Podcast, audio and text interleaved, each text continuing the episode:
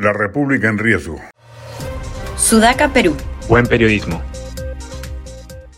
Las revelaciones de Panorama este domingo sobre el ex premier Guido Bellido, uno de los presuntos activos políticos del régimen, ponen en evidencia una vez más que hemos caído en manos de personas que se han cubierto bajo el manto de la reivindicación popular y solo han llegado al Estado a medrar de él, otorgando puestos de trabajo, obteniendo privilegios, ganancias ilícitas o abiertamente cometiendo actos de corrupción. Y a ese gobierno, presidido por alguien que como Pedro Castillo adolece de los mismos males, el cardenal Barreto le ha extendido el beneficio de la duda, creyéndolo capaz de encaramarse sobre su propia mediocridad y relanzar un gabinete de ancha base con un premier empoderado que acabe con todas estas joyerías de sus allegados. Eso es prácticamente imposible que ocurra.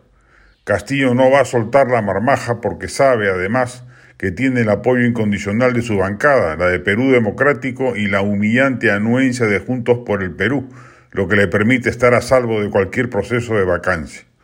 Mientras Castillo pueda sobrevivir, le va a importar un comino cambiar. ¿Para qué lo va a hacer?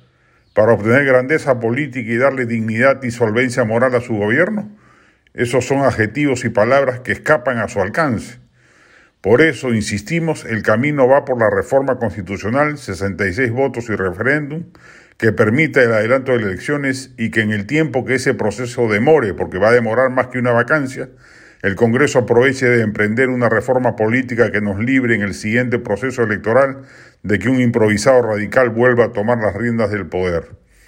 No es solamente un acto de compromiso con el presente y evitar la destrucción del Estado, del Estado que Castillo está perpetrando, sino con el futuro, ya que ese país desinstitucionalizado, anómico y con la calidad de vida por los suelos que el actual régimen legará, será el terreno fértil para una candidatura disruptiva como la de un Antauro Humala ya libre en cancha, que lo primero que va a hacer es acusar a Castillo de felón y tratará de capturar nuevamente los bolsones andinos prestos a ese discurso anti-establishment. Hay mucho en juego respecto del futuro de la República para que el Congreso se adormezca y no actúe en consonancia con el grave riesgo social que implica dejar a Castillo culminar su mandato.